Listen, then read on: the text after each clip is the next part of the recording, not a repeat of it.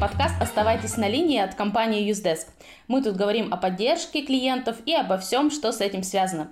Сегодня с вами я, Катерина Виноходова, кофаундер Usedesk, и Максим Федоров, зам руководителя нашей команды саппорта.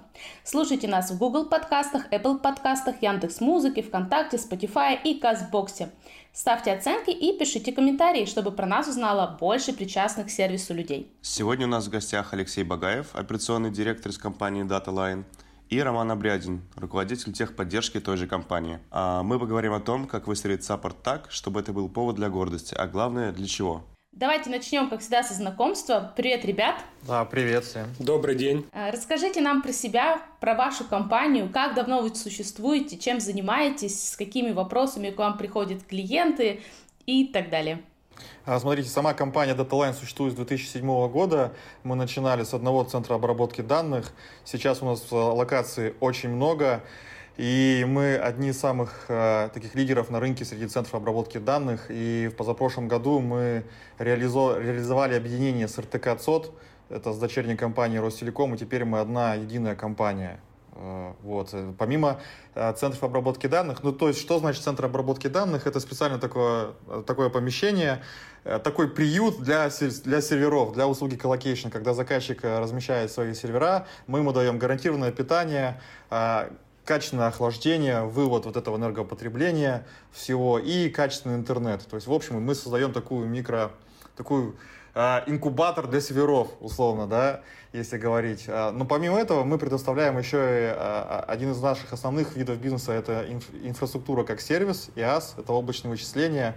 И вот это все, что можно вокруг этого там, предоставить, мы тоже все предоставляем. Это PaaS, это SaaS, это телеком, интернет-каналы, а, каналы передачи данных между точками где-то в Москве, не только в Москве, потому что мы сейчас в такой очень плотной коллаборации с Ростелекомом, и поэтому мы каналы можем предоставить, ну, в общем, в любую точку, наверное, не только России, но и даже за, за ее пределами. Вот, поэтому и мы постоянно пытаемся расширить пробуем, и у нас это, я думаю, получается, пробуем расширить наш спектр услуг, максимально его сделать, потому что клиенту всегда удобно иметь э, такое одно окно в, их IT-инфраструктуре, да, что мы максимальный перечень сервисов предоставляем, и клиент, э, и, и для клиента мы служим как одной точкой входа, да, то есть все сервисы мы предоставляем, ему удобно с, э, как коммуницировать с нами, и, ему не нужно брать каждую услугу у разной компании, вот, а все услуги базовые он может взять у нас, что, в общем, удобно для управления, потому что управление IT-инфраструктурой IT инфраструктуры это всегда сложно. А, ну, давайте я еще немного добавлю. Напомню, меня зовут Обрядин Роман, я являюсь руководителем Центра системного администрирования компании DataLine. А, как уже было сказано, основная моя деятельность – это техническая поддержка, организация работы технической поддержки, первая, вторая линия а, системного администрирования. Значит, э, в 2009 году компания DataLine в мае появился первый клиент. С тех пор я вошел в команду и нахожусь в ней уже более 10 лет. Значит, за это время за это время а, команда сильно выросла. А, начинали, начинали мы порядка 20-30 человек, сейчас уже, по-моему, около полутысячи. Количество клиентов выросло в разы. Изначально основная наш, основной наш вид деятельности был это colocation. Как уже Алексей сказал, дальше мы стали развивать другие направления, и сам Э, топ, топ-2, э, на втором, топ-2 у нас э, это стало облачные, облачные услуги IaaS, на базе которых мы дальше стали развивать платформенные услуги. На данный момент у нас порядка 18 ЦОДов геораспределенных по всей России. Но это об этом чуть, чуть позже. Вы сказали, что совсем недавно масштабировались, объединились с Ростелекомом. Э, расскажите, как вообще все это происходило, это объединение для вас конкретно? Э, что у вас поменялось глобально? Насколько вообще выросла команда? Как вы все это организовали? Как-то делали ли вы какой-то масштабный процесс унификации, как э, при объединении? Или все как-то происходило разрозненно? Значит, процесс объединения – это всегда тяжелый и долгий процесс. Даталайн вошел в состав а, группы компаний РТК ЦОД. А, это центр компетенции Ростелекома по а, облакам, по коллокейшену, по, перед... по системам передачи данных. Также в, в эту группу компаний входит, входит юрлица, занимающие разработкой программного обеспечения, а также аппаратно-программных комплексов. DataLine, DataLine входит в направление, которое занимается непосредственно дата-центрами, все, что с ними связано, и с публичными облаками. Безусловно, при объединении с группой компаний РТК ЦОТ у нас появились и дополнительные ресурсы, но также и появились дополнительные заказчики, увеличилось количество ЦОДов – если я сейчас не ошибаюсь, это порядка 18 а, цодов сейчас у нас. Значит, количество их увеличилось ровно в два раза. Было 9, сейчас 18. Особо, особо хочется отметить, что помимо роста количества цодов у нас появилась еще геораспределенность. Ранее все наши цоды располагались в городе Москва, а сейчас это и регионы, это Новосибирск, Екатеринбург, Домля, а также Санкт-Петербург. На данный момент команда технической поддержки, объединенная команда технической поддержки проходит процесс трансформации. Значит, этот процесс, он не быстр. Тут самое главное не поломать то, что имеем на данный момент. Это может сильно сказаться на уровне оказываемого сервиса заказчикам. Расскажите, как же у вас устроен саппорт? Э, так много у вас клиентов, так много сотрудников. Как же это все работает? Давайте начнем с самого начала. А, заказчик, э, заказчику требуется обратиться в саппорт либо с какой-то с каким-то запросом на обслуживание, либо, не дай бог, с каким-то инцидентом. Значит, э, заказчик, э, у заказчика есть единая точка входа, это почтовый, это либо почта, либо телефон. Все эти каналы связи, они приходят к, в службу технической поддержки DataLine. А, на, на передовой этой службы находятся а, операторы, группа операторов. Оператор принимает обращение от заказчиков, обрабатывает его, авторизует заказчиков – а, авторизует контактные лица а, заявителя и после этого а, маршрутизирует заявку, ну, создает заявку, выставляет параметры на основе тех данных, которые предоставляет заявитель, и маршрутизирует эту заявку в ту или иную группу, группу производства. Про группу производства вот Алексей упоминал, это, например, группа сети, либо группа виртуализации Microsoft, Linux и, и так далее – а, значит, на первой линии э, в этой группе имеются работают инженеры на первой линии. Инженеры первой линии э, принимают э, вновь пришедшую заявку группу, они производят ее, они читают ее, а, обрабатывают ее. Если это какая-то типовая операция, которой они э, готовы справиться по инструкциям, они ее выполняют. Если видно, что инцидент какой-то сложный, либо запрос на обслуживание выходит за рамки их компетенции, то им по регламенту необходимо эту заявку эскалировать на вторую линию. Значит, вторая линия у нас это инженеры, как правило, выросшие, выросшие с первой линии, это уже более опытные, работающие вот года и достаточной э, технической компетенции. Э, эти люди также подключаются к решению э, заявок клиентов. Ну, если даже и у них это не получается, то у нас всегда есть ведущие, ведущие старшие инженеры, которые формируют у них есть переходящая роль, роль инженера третьей линии, и всегда можно обратиться к ним. Ну, если даже инженер третьей линии не может помочь, то мы идем уже к вендорам. Первая, вторая, третья линия – это все, что касается IT-сервисов. Отдельно у нас существует еще группа дежурных инженеров, они работают непосредственно в ЦОДе, и, как правило, это все, что связано с услугой colocation. А, встретить заказчика на проходной, вынос, внос оборудования, а, заказать пропуск и тому подобное. А, также есть услуга удаленные руки, когда заказчик нет необходимости приезжать в ЦОД, чтобы выполнить какое-то действие со своим оборудованием, они могут обратиться на саппорт для того, чтобы э, с помощью рук дежурных инженеров выполнить то или иное действие. Насколько мы знаем, у вас есть еще такая специфичная роль в компании, как ТАМы. Э, расскажите поподробнее, э, что это за люди, чем они занимаются и как это расшифровывается. Да, с удовольствием расскажу про ТАМов. Но смотрите, какая история. Вот у нас подразделение IT-сервисов, оно преимущественно занимается эксплуатацией сервисов. Конечно, развитие там присутствует тоже, но базово это все-таки эксплуатация.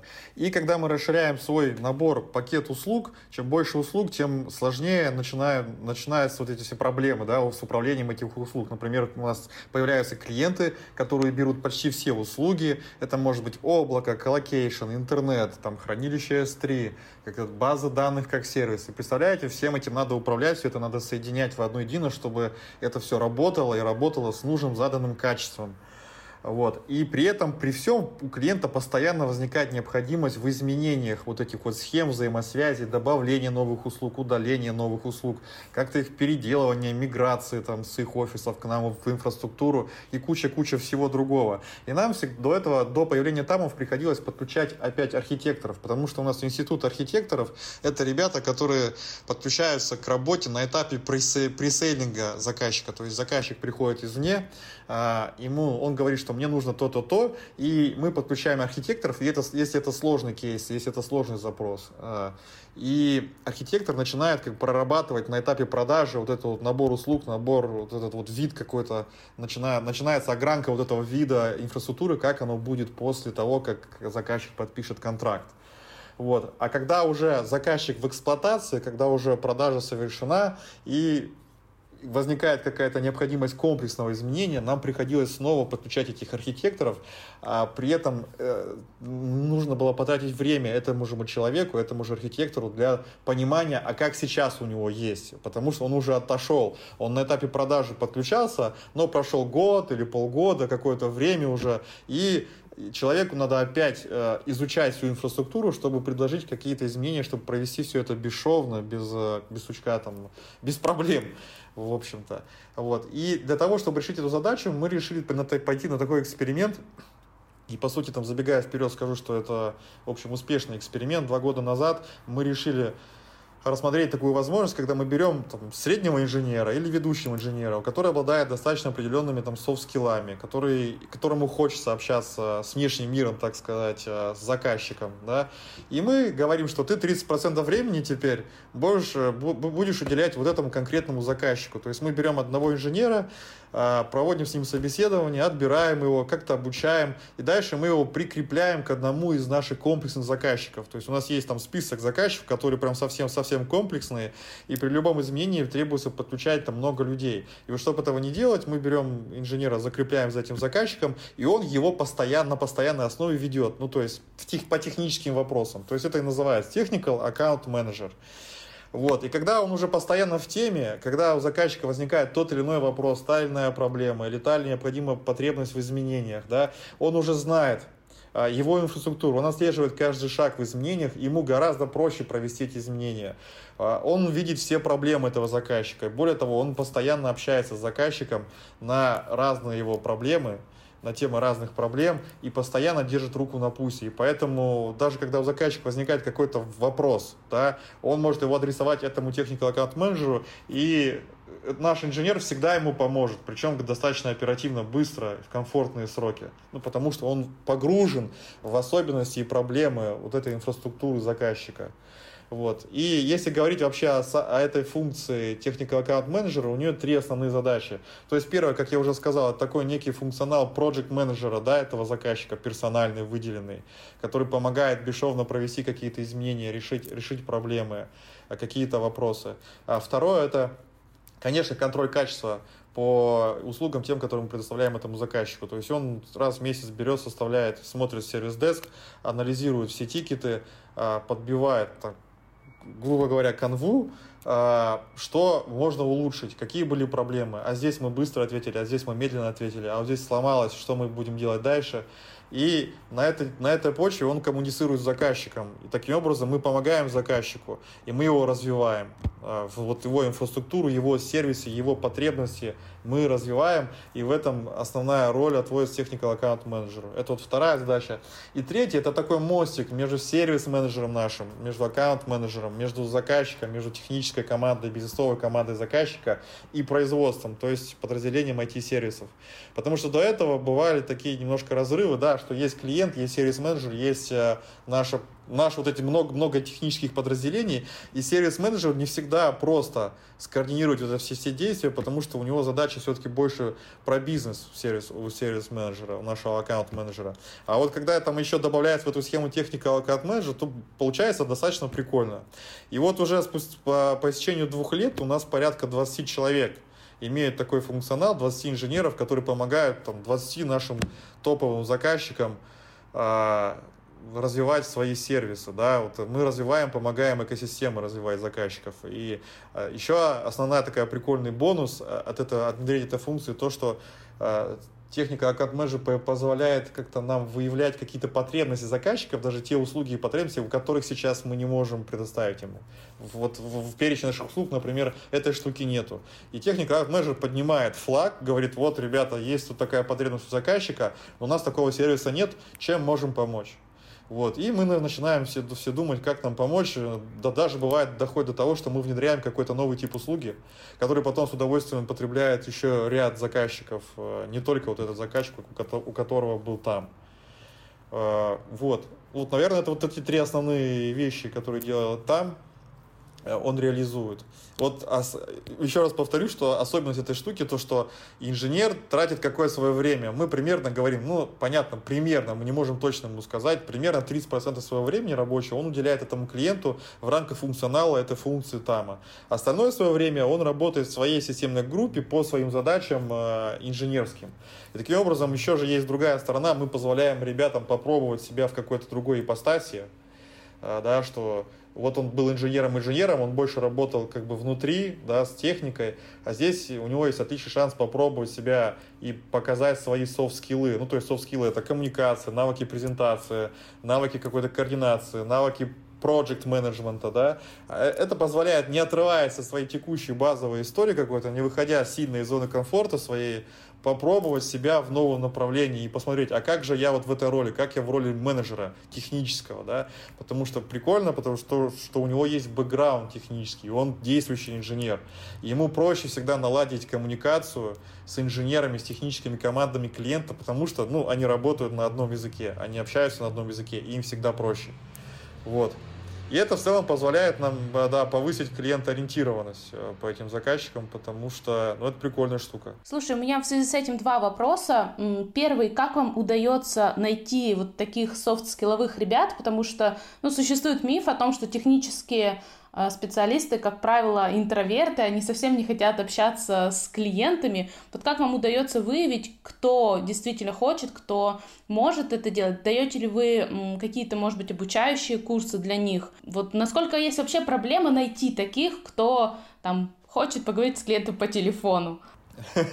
Отличный вопрос, очень, очень интересно. Мы сами с этим столкнулись, и у нас были опасения на этапе старта пилота, вот эксперимента, да, как, как, как так, как у нас получится. Но первое, что мы сделали, это мы, естественно, всех спрашиваем, ребят, и вновь прибывших, и текущих, а не хотите ли попробовать? То есть мы их держим в курсе, да, что есть такая программа, есть такая функция, и двери всегда для всех открыты туда. Вот, и когда только инженер проявляет хоть какой-то первый интерес, да, к этой истории, мы его сразу берем в оборот. Ну, то есть, если он сам проявил инициативу, значит, ему интересно, но одновременно ему страшно, непонятно, некомфортно и так далее. То есть, как только мы замечаем этот самый первый там, ветерок, да, дуновение, что ему интересно, мы его берем в оборот, сразу начинаем с ним общаться, а, есть четкое понимание, что от него требуется, какие навыки требуются. И дальше, если у нас там все окей, если человек изъявляет желание, ему хватает в том числе и hard skill-ов, и есть какие-то загадки в софт, задатки в soft skill-ах, то мы, конечно, его запускаем в программу обучения. У нас есть программа обучения, так и внутреннего, так и внешнего. Вот сразу мы начинаем тренировать ребят в ораторских, э, в, ора, в, навыках публичных выступлений, да, ораторское искусство, потому что это, в общем, основная история, по которой он может всегда свободно рассказать презентацию, как в онлайн режиме, как и в офлайн режиме, как в конф-коле да, это вот какая-то вещь такая, которая заставляет все-таки человека немножко встрепенуться и э, намекнуть ему, что помимо там кода какого-то, техники, есть что-то еще, мир вокруг, есть люди, и с ними было бы неплохо коммуницировать. Естественно, мы им объясняем, что это всегда полезно, если вы даже там не свяжете свою жизнь с какими-то менеджерскими скиллами, а вы будете всегда там инженерами, то всегда это вам все равно понадобится, потому что вы общаетесь с другими отделами, вы общаетесь внутри отдела, и вы, и у них есть же еще такая история, у них есть роудмапы, там, карьерная лестница, он может там повернуть немножко там в сторону менеджера, а может остаться в технике, но у него есть там в технике, он тоже может дорасти от младшего инженера до архитектора в компании. Архитектора причем в двух разных местах. И вот чтобы быть уже архитектором, конечно, необходимо обладать навыками коммуникации развитыми, потому что, ну, архитектор, да, он должен собирать информацию, анализировать, как-то предлагать варианты решений, утверждать их, и это все общение. Ну вот, наверное, как-то так. Есть еще у нас методики там саппорта, да, тамов. Э, вот что получается, что не получается. Если не получается, мы разбираем проблему, как-то там пытаемся выявить какие-то причины. Иногда даже вот эти причины могут быть распространены на других тамов, и мы корректируем вот эту всю программу развития. Давайте я добавлю еще один, еще один момент, что тамы нам существенно помогают э, при оказании технической поддержки. Часто запросы Обращение к заказчиков содержит довольно-таки неформализованный вид. И чтобы разобраться с тем, что же у заказчика случилось, какая у него проблема, беда или какой запрос от него пришел, иногда и опыта ведущих инженеров недостаточно. И мы э, в таких случаях обращаемся к нашим тамам. Благо, э, у каждого такого глобального, большого, сложного, комплексного, как Алексей сказал, заказчика, у нас практически у всех у них есть тамы, которые и помимо всего прочего, скиллов софтовых, хардварных, они еще, как правило, выбираются а, с таким а, учетом, что а, чем, какой, какой больше, какого больше продукта, услуг у заказчика куплено, соответственно, кто, кто, эти, кто большую часть услуг администрирует, какая группа, из этой группы и там также выбирается и там. То есть он максимально погружен в Э, в техническую в технические аспекты заказчика. То есть, если, например, у клиента куплено много сетевых услуг, то, как правило, там это инженер из сетевой группы. Если у заказчика куплено очень много там, услуг э, по безопасности, то там обычно э, является инженером группы безопасности. А, в таком роде. И, как правило, а, в таких ситуациях, когда требуется понять все-таки, что же а, в запросе от заказчика, что же заказчик от нас хочет в данном моменте, или что за проблема у него возникла, мы подключаем тамов, и это очень сильно облегчает жизнь. А расскажите нам, как вы вообще общаетесь с заказчиками, как у вас этот процесс происходит, и главное, в каком формате. Вы уже сказали, что вам там и те же помогают как-то организовать этот формат, но как э, формат происходит, строится со стороны поддержки, потому что э, ну, тема у вас довольно сложная, техническая. Как у вас э, этот процесс вообще настроен? Может быть, как вы обучаете своих э, сотрудников? С технической точки зрения общение с заказчиком в большинстве случаев происходит через нашу систему ITSM. Это система сервис-деска. Э, система э, позволяет вести диалог в самом интерфейсе с точки зрения инженера, а заказчик получает почтовые сообщения – Э, как правило, этого достаточно. Иногда возникают ситуации, когда э, либо, либо высокая срочность, э, либо ну, никак мы не можем найти общий язык в переписке, тогда, тогда просто звоним по телефону. Контакты у нас, как всегда, как правило, всегда подсвечены в самой системе сервис-деска. А, от заявителя. С ну, заявителем мы можем связаться, либо мы связываемся с заявителем через сервис менеджера, либо ТАМа. Каждый инженер который приходит к нам в команду технической поддержки, а, проходит первоначальный инструктаж и обучение. Помимо хардовых скиллов, которые ему требуются для работы, а, помимо развития хардовых скиллов, которые ему требуются для работы, также проходится инструктаж по тому, как вести себя с заказчиком, как с ним разговаривать. У нас есть э, небольшая памятка, которую мы показываем инженерам в которой отражены основные моменты. Например, всегда нужно отождествлять себя как, э, как часть компании. Заказчик, когда обращается в техническую поддержку к конкретному инженеру, он обращается к компании, а не конкретно к какому-то инженеру. Ответы типа «я не знаю» э, запрещены. Если инженер сам не знает, он не должен об этом говорить. У него всегда есть, э, всегда есть лесенка эскалации, по которой он должен пойти. Это описано в регламентах и процедурах. Э, если вдруг инженер понимает, что заявка, например, ошибочно смаршрутизирована на него, он также не должен об этом говорить. Помимо всего прочего, ну, банальные вещи, как вежливость, Э, нельзя грубить, э, всегда, быть, всегда улыбаться, быть вежливым, э, вне зависимости от сложившейся ситуации. Если вдруг градус напряжения растет, то всегда можно взять паузу и связаться с сервис-менеджером для того, чтобы обрисовать сложившуюся ситуацию.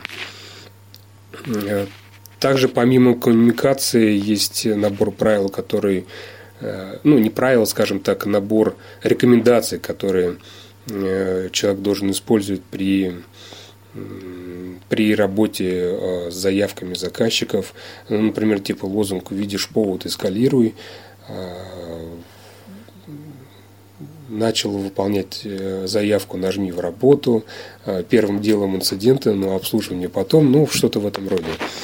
Э, это, естественно, это дублирует э, слова, которые у нас описаны в инструкциях, регламентах, но иногда короткие фразы, говорящие, кричащие, э, лучше заходят инженерам, ну, людям, инженерам, которые работают. Помимо этого, конечно, мы стараемся стараемся контролировать, что же все-таки пишут у нас инженеры в сторону заказчиков. У нас есть специальная система дашбордов, а, в одной из которых мы можем просматривать последнее энное количество комментариев э, инженеров в сторону клиента.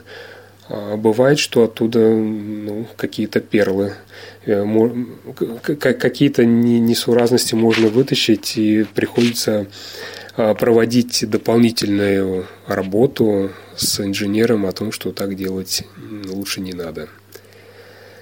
А, вообще, конечно, когда клиенты обращаются на саппорт, было бы очень хорошо, а, чтобы общение инженера с клиентом сводилось к минимуму. Для этого, по-хорошему, а, заявка должна быть достаточно формализована. В нашем случае, ввиду всех сложностей, сложностей тех систем, которые мы, тех услуг, э, систем, которые мы саппортим, часто бывает наоборот. Иногда заказчик может написать, ну, у нас поломалось, почините, пожалуйста, там, или какую-то ссылочку, по которой даже ведущий инженер сразу не сможет распознать, о, каком, о какой услуге идет речь и вообще о чем это.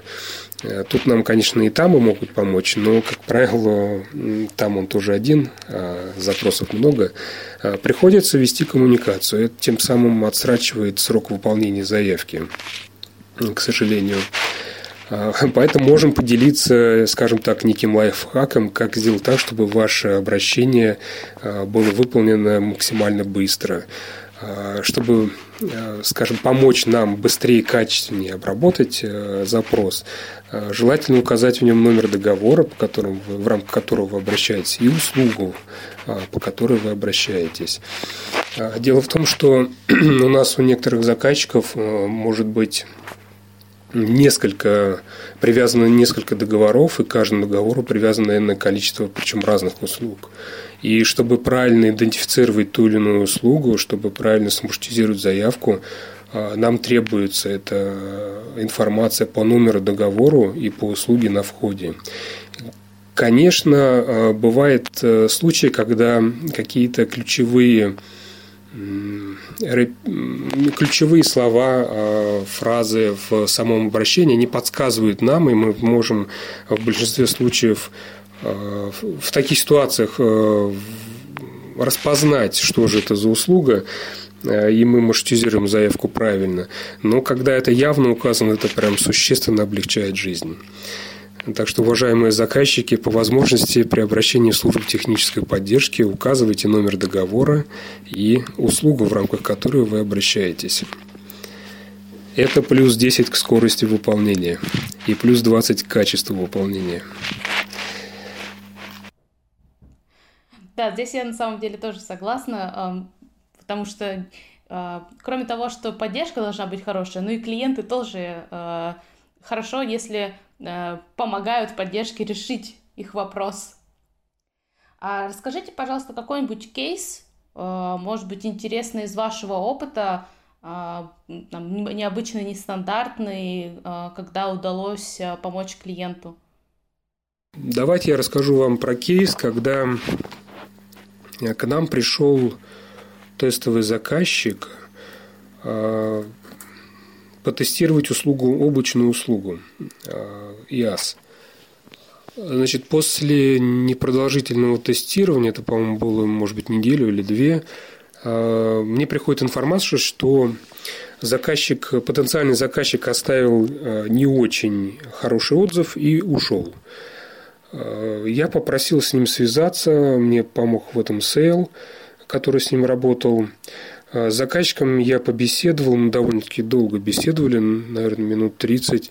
И в итог нашей беседы, вы, в итоге нашей беседы выяснилось, что по сути заказчику не хватило там банальной, э, банальной инструкции по настройке специфического программного обеспечения, которое у нас не включено в портфолио и, скажем так, инженеры, которые у нас работают, не давайте по-другому скажу.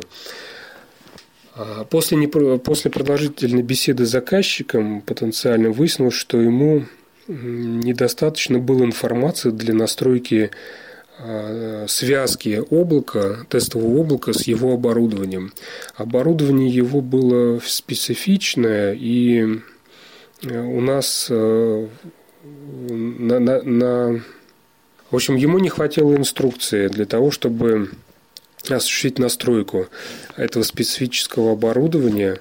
А, мы попросили, а, я попросил с ним а, взять паузу для того, чтобы мы собрали всю необходимую информацию для, для составления этой инструкции.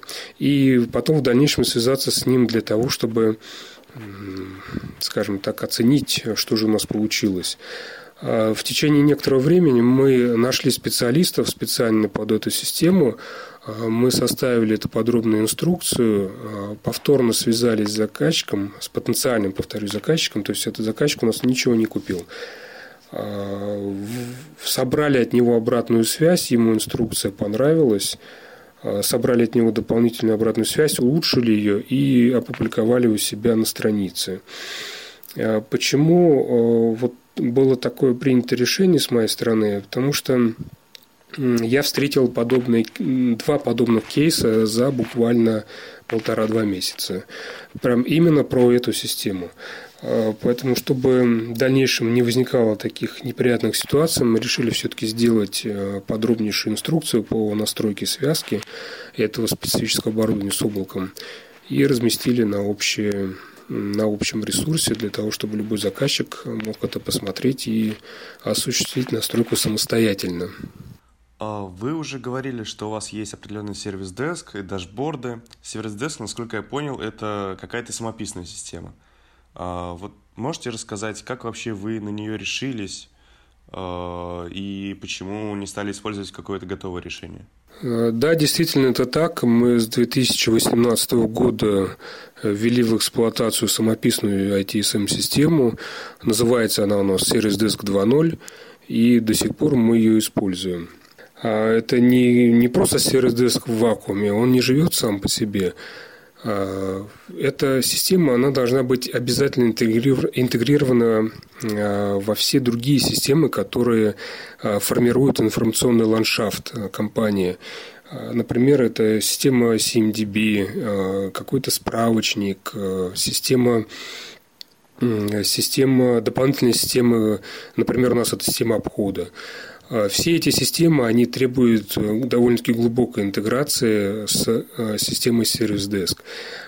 Поясню, значит, э, у нас большинство систем, они также самописные, и когда их пытались интегрировать системы с, с каким-то ну, тем же Remedy, сталкивались очень с большими проблемами при интеграции. Это и время, это и это, это внешний, э, внешний подрядчик, э, причем, насколько я помню, на тот момент он был один, наверное. Могу ошибаться здесь, но э, у нас, кстати, есть хорошая статья на Хабре про эту систему. Я думаю, ссылочку мы можем оставить, если вдруг кому-то будет интересно почитать поподробнее. А, таким образом, а, для решения проблем интеграции со всеми системами, а, для гибкости, наверное, одно из самых больших преимуществ самописной – это гибкость. То есть мы всегда при, измени... при, при возникновении того или иного изменения мы всегда можем оперативно, неделю, две, ну, месяц, скажем так, внести это изменение в систему.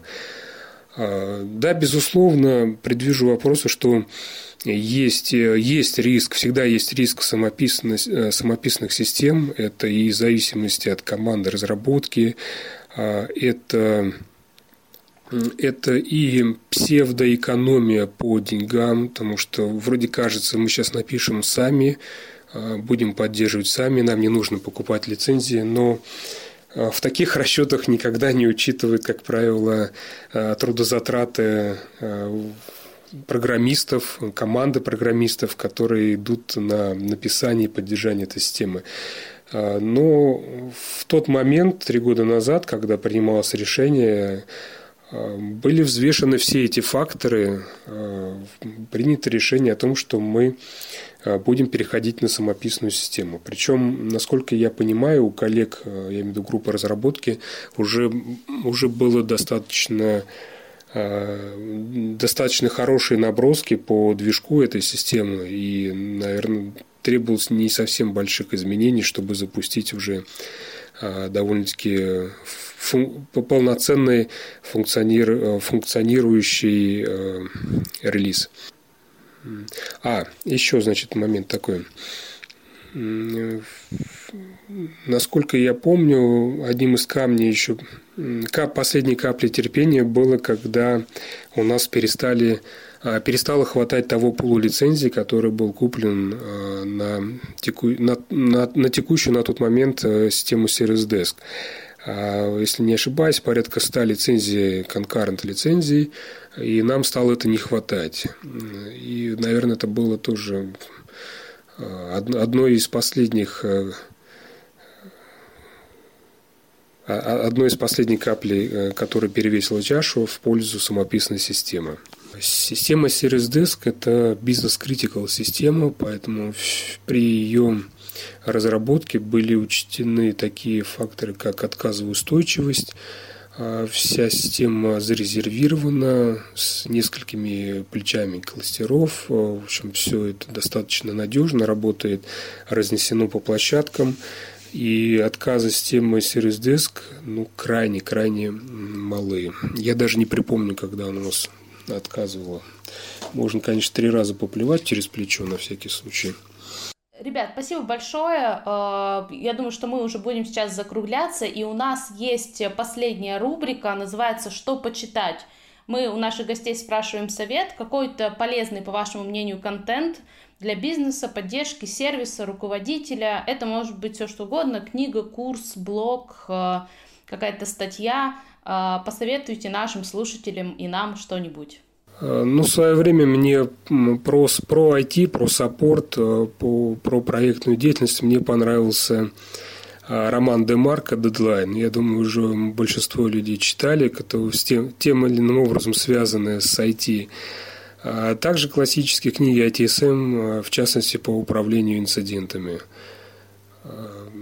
Значит, про руководителей в тему, в тему менеджмента мне понравилась в время книжка Владимира Тарасова «Искусство управления, управленческой борьбы».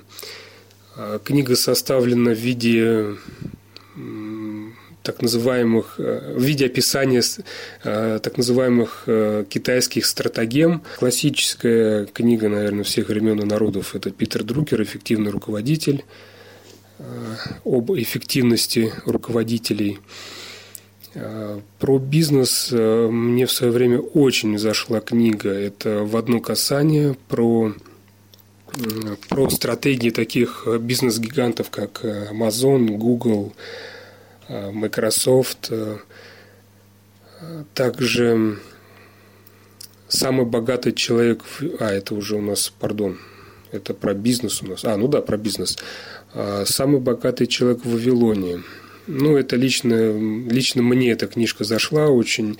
А, большинство таких, э, такой литературы, в принципе, об одном и том же, но разный, э, разный подход к изложению заходит тем или иным людям. Вот эта книга мне очень зашла, хотя про это я много читал и в других, а, в других э, произведениях. А, недавно прочел книжку про нескучные финансы. Это прям очень зашло мне. А, всегда было интересно, что же такое там дебиторка, кредиторка, и как вообще финансисты общаются с бизнесом, и вообще как управляется бизнес э, с помощью цифр, а, цифр отчетов. И вот эта книжка, она не очень длинная, прям разложила все, все разрозненные знания по полочкам, и как-то предст...